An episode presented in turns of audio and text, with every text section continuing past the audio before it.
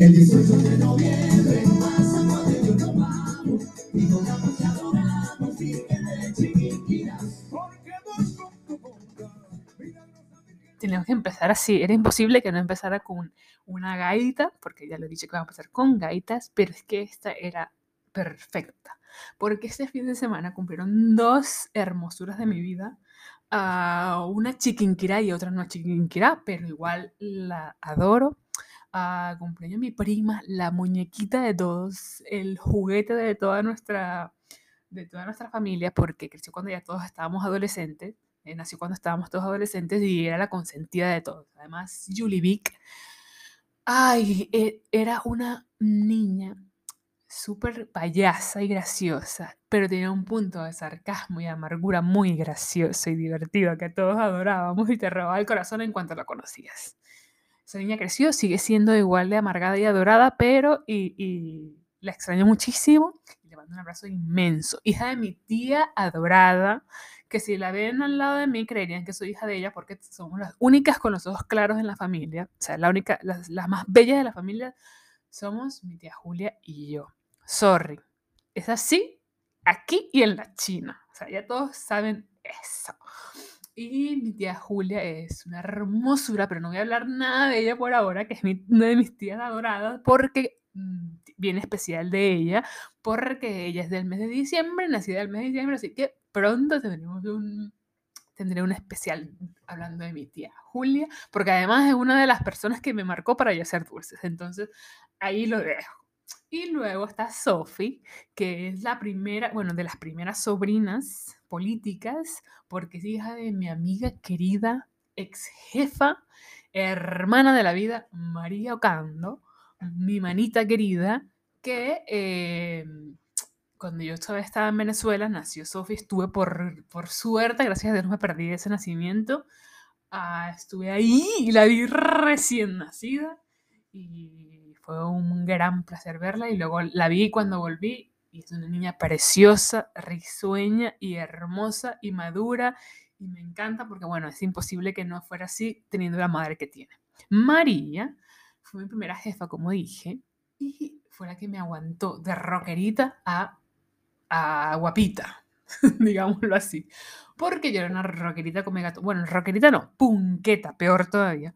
Come gato. Y iba con collares de chapas, sí, sobrinos.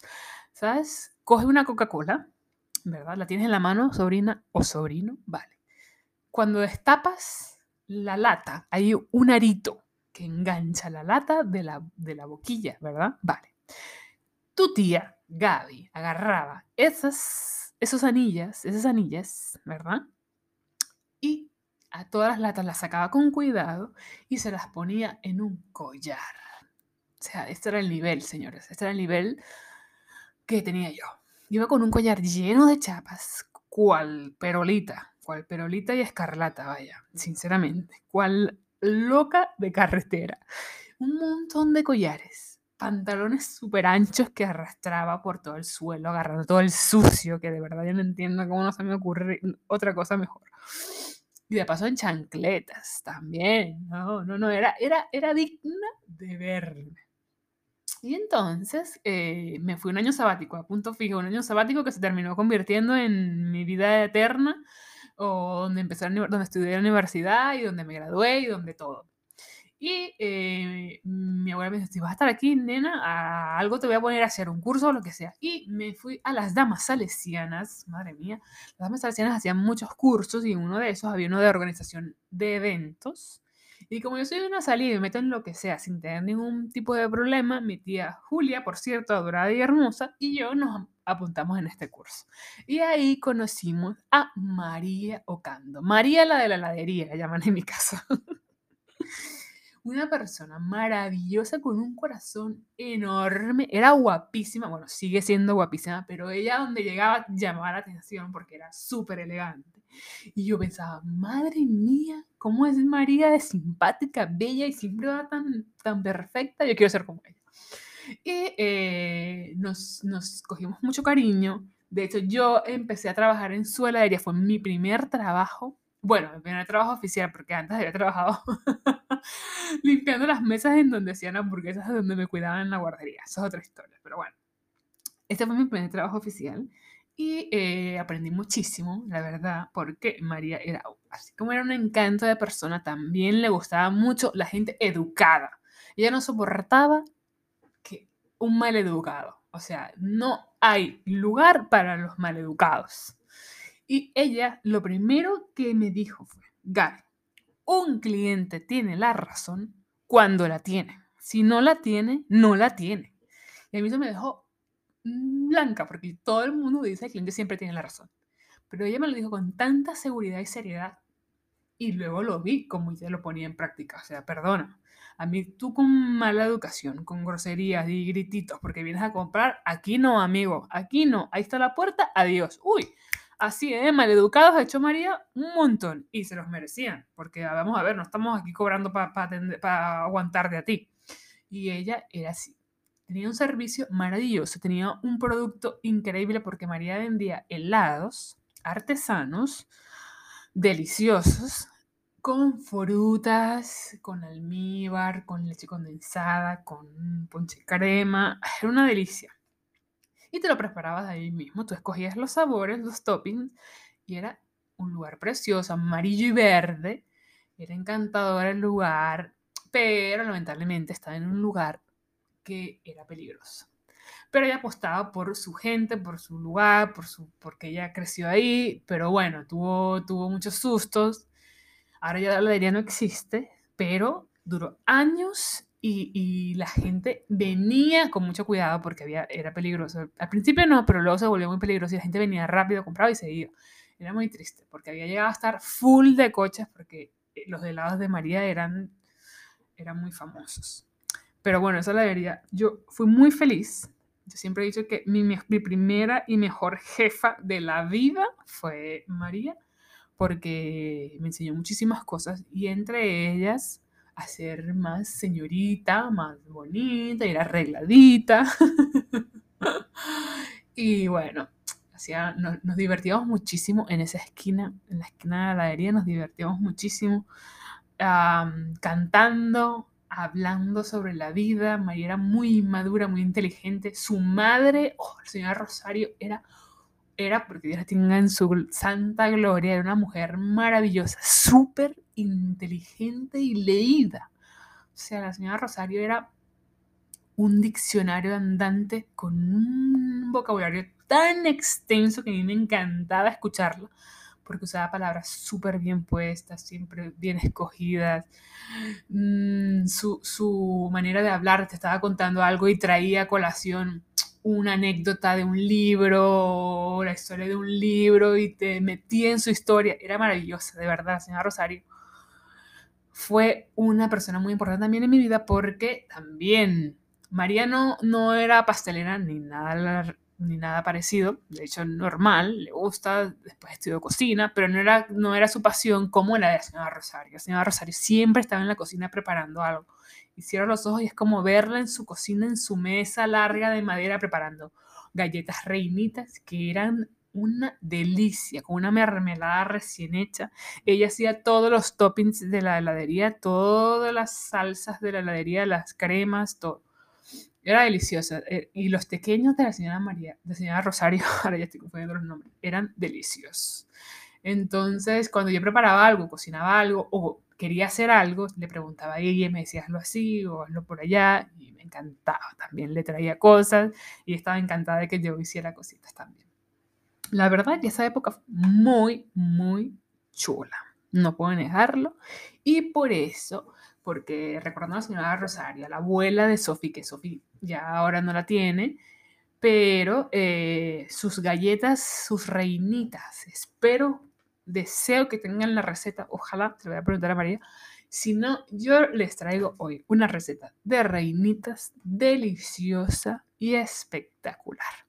Yo siempre pensé que la, que, que la, bueno, vamos a empezar con que es una reinita, sobrino. Reinita es una galleta de, de mantequilla ah, con una mermelada muy bajita de, eh, de lo que creíamos que era fresa Y tú te chupabas la, la mermelada y te quedaba la lengua roja y bueno, esa era la gracia y tenías la galleta. Era una galleta de tías o de madres. No eran galletas, no, los niños no solían comer reinitas, los, niños solían comer ah, Oreos o sorbeticos o cosas así. Pero las reinitas era lo último que quedaba porque como eran las de los grandes, te las terminabas comiendo y estaban deliciosas. Pero estas caseras de la, de la señora mm, Rosario eran espectaculares. Pero yo siempre pensé, pero eh, cuando las probaba no sabían igual a las, a las reinitas comerciales, obviamente sabían mucho mejor, obviamente. Pero la comercial tenía un sabor que yo siempre creí, y de hecho el paquete, si no me equivoco, decía que era fresa, pero no era fresa, porque yo hace poco estaba haciendo una, mm, un interior de, pastel de, de frambuesa, y cuando lo probé, fue automático y dije, wow, es reinita. O sea que la reinita, señores, siempre fue de frambuesa, no de fresa. ¡Boom! Esto es ya super noticia. Bueno, yo no podía sab- estar con la duda y paré el- la grabación y busqué la reinita y era de frambuesa, o sea, la que siempre creyó que era de fresa era yo y la gente siempre, porque yo veo, yo busco recetas y siempre encuentro mermelada de fresa. Todo el mundo cree que es rojo y es fresa, pero no. Tenía razón mi cerebro cuando lo probé y recordé automáticamente esa galleta porque el relleno de la reinita es de frambuesa, señores. Entonces, esta receta que les voy a dar es perfecta. Van a coger los ingredientes y van a comprar una, una mermelada en el súper de frambuesa que siempre hay y a muy malas de fresa y ya está. Y no pasa nada porque las galletas están deliciosas. Y necesitas para las galletas harina todo uso, que es lo guay, es la harina que está en todos lados, la normal, la de 8-9% de proteínas, azúcar blanca, mejor para que no quede tan doradita y marrón la galleta, mantequilla, con margarina también la puedes hacer. Recuerden siempre de buscar en la mantequilla la margarina que tenga un 80% de grasa y no hay problema. Si no, les va a quedar más aguado, podrán empezar a poner más harina y entonces no. Por eso si vamos a usar margarina, que sea de un 80% mínimo de grasas. Recuerden eso. De todas formas, como siempre, les voy a dejar los ingredientes apuntaditos en la receta. No se preocupen. Vale, necesitaremos también huevo, obviamente. Necesitamos un pegamento para toda esta masa. Y el huevo es perfecto porque nos dará un poco de hidratación, un poco de, de, de proteína para que se unan todas estas, toda la harina, el azúcar y la mantequilla. Ahora bien, la mantequilla tiene que estar, o margarina si es 80%, semi pesada, pero para que no digan que no se los digo, eh, tiene que estar no blanda, así que mete el dedo y se quede demasiado aguada, no. Necesitamos que esté blanda, pero firme. ¿Por qué? Porque no queremos que esté derretida, porque mientras más derretida y más trabajada, más líquida quedará la masa. Y tú te preocuparás y dirás, esto está muy líquido, esto le falta harina. Y empezarás a poner la harina, harina harina, y lo que comerás no será una galleta sabrosa, sino una galleta que sabe harina, que es lo más feo del mundo. Si hay cosas feas comiendo, son las cosas, las cremas que tienen grumos, ¡buf! eso es horroroso, como una crema de mantequilla americana mal hecha. Eso no tiene perdón de Dios. Y una galleta con más harina de la cuenta. O un pan con más harina de la cuenta apelmazado. Para mí son errores garrafales que dan tristeza porque la elaboración lleva mucho tiempo y que hayas perdido el tiempo y no te haya quedado perfecta, eso tiene que ser pecado capital. Exagerado, ¿eh, Gaby? Sí, obviamente. La tía Gaby es muy exagerada, pero bueno, no pasa nada. Total, esta mantequilla, eh, lo que queremos es cremarla, blanquearla con el azúcar y, y con la esencia que escojamos, vainilla ralladura de limón, que te vienes arriba y quieres ponerle una pizca de canela, pues ponle canela. Si te gusta la canela, ponle. Eh, puedes ponerle también un toque de cardamomo si nos ponemos fancy y le da un toquecito así súper chulo y elegante, también te lo digo. Entonces, eh, cremaremos todo esto, azúcar, mantequilla, la esencia, la cremaremos que se ponga bien, bien voluminosa, bien esponjosa. Y eh, cuando tengamos esta mezcla ya hecha, esta crema, mm, nunca mejor dicho, le tiraremos el huevo. Esto lo podemos hacer a mano, si tenemos mucha fuerza y un brazo atlético, o con la batidora. Yo obviamente soy la de la batidora, aunque tengo mucha fuerza, también te lo digo. Pero bueno, eh, batiremos el huevo, que se integre. Puede que cuando tires el huevo tú veas que, uy, se está cortando, se dañado la receta. No, sigue batiendo, que no pasa nada, porque es, no deja de ser una grasa que cuando metes un líquido se separa, pero luego con la fricción y el movimiento se integrarán sin problemas, se emul- emulsionarán, si hablamos técnicamente. Y luego le pondremos la harina. La harina la pondremos a mano con cuidado de no sobrebatir. Vamos a ir con la paleta o con la miserable o con una espátula de goma o de silicón. Vamos a ir integrando, integrando, integrando hasta que nos quede una masa firme. Lo puedes hacer en la batidora también, pero con la pala, no con la batidora. Con la, no con el batidor de, de, de- de- ¿cómo se llama? Globo, porque lo que haría sería meterse dentro del globo y sacar esa masa de ahí, va a ser luego engorroso. Entonces con la, con la pala se mezcla todo muy bien, no tarda ni un minuto, se mezcla súper rápido, se empieza a despegar de las paredes y listo. Esa masa la agarramos, yo lo hago así.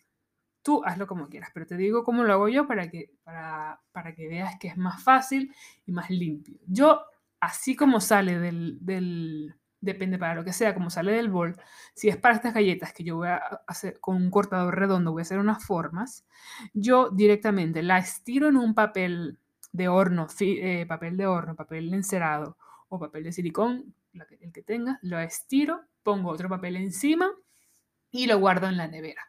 Porque así cuando esté fría y dura, yo sacaré la, pla- la plancha que he preparado de papel y galleta y masa de galleta y con el cortador que escoja la forma que quiero, una estrella, si quieres hacerlas como las reinitas. Son redonditas, pero tienen como unos bordes así rizaditos que se hacen con un tenedor, aplastando el borde de la galleta hacia adentro y te quedan como, un- como una estrellita.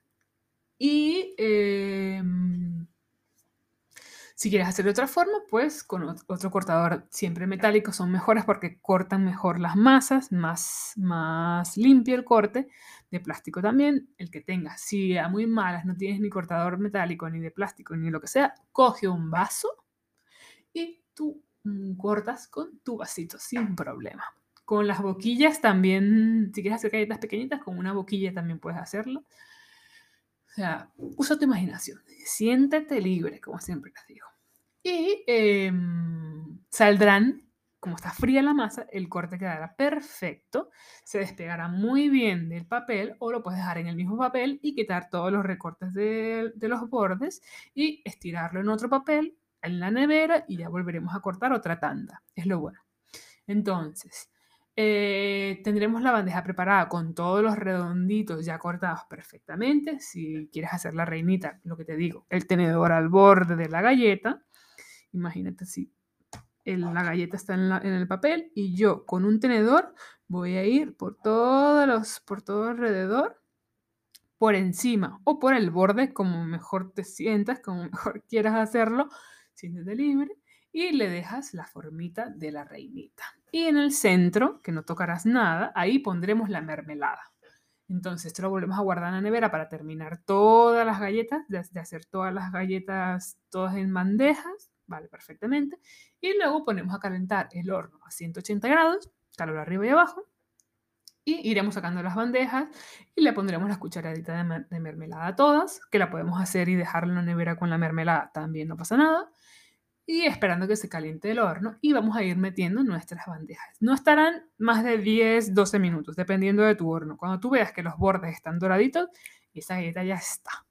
La galleta ya está para poner en una reja, en una rejilla y esperar que se enfríen y sentarte con tu buen guayoyo, tu cafecito, tu té, si te pones fancy, y te tomas tu galletita y te sientes como una reina, una reinita no, amiga, como una reina, porque tú lo vales, que diría Swatkov, el, la marca de productos para el cabello. Bueno, en fin, estas galletas son ideales para regalar. Saben que ya estamos, estamos en modo Navidad y siempre estos regalitos envueltos en papel celofán, porque miren, si hay algo que me gusta a un regalo es un papel celofán y un lazo. Ustedes no saben, yo no sé en qué, en qué otra vida yo fui fabricante de papel celofán o fui un bombón o fue un peluche envuelto en papel celofán. Pero a mí lo que me gusta, un papel celofán, ustedes no lo saben. De hecho, suena un papel celofán y yo soy como una suricata. Salto el cuello a ver qué hay por ahí que están abriendo y no están dando a mí un trocito. Me encanta. Yo todos los regalos siempre los envuelvo en papel celofán porque me parece, o sea, está tan ligado a los regalos. Entonces, tú un buen paquetito de galletas de estas reinitas bien envuelto en un papel celofán, con un lazo rojo, dorado o verde, bien alusivo a la Navidad, me dirás tú que no quedarás como una reina entrando a esa casa, a esa visita, a ese familiar, a ese regalo de cumpleaños, lo que sea. Un regalo dulce le conquista el corazón a cualquiera. Puede ser rico, puede ser pobre, puedes no tener dinero, pero tú llegas con unas galletitas hechas por ti, así de deliciosas y bien envueltecitas. Mire, no hay persona que no te saque, no le saques una sonrisa con este regalo.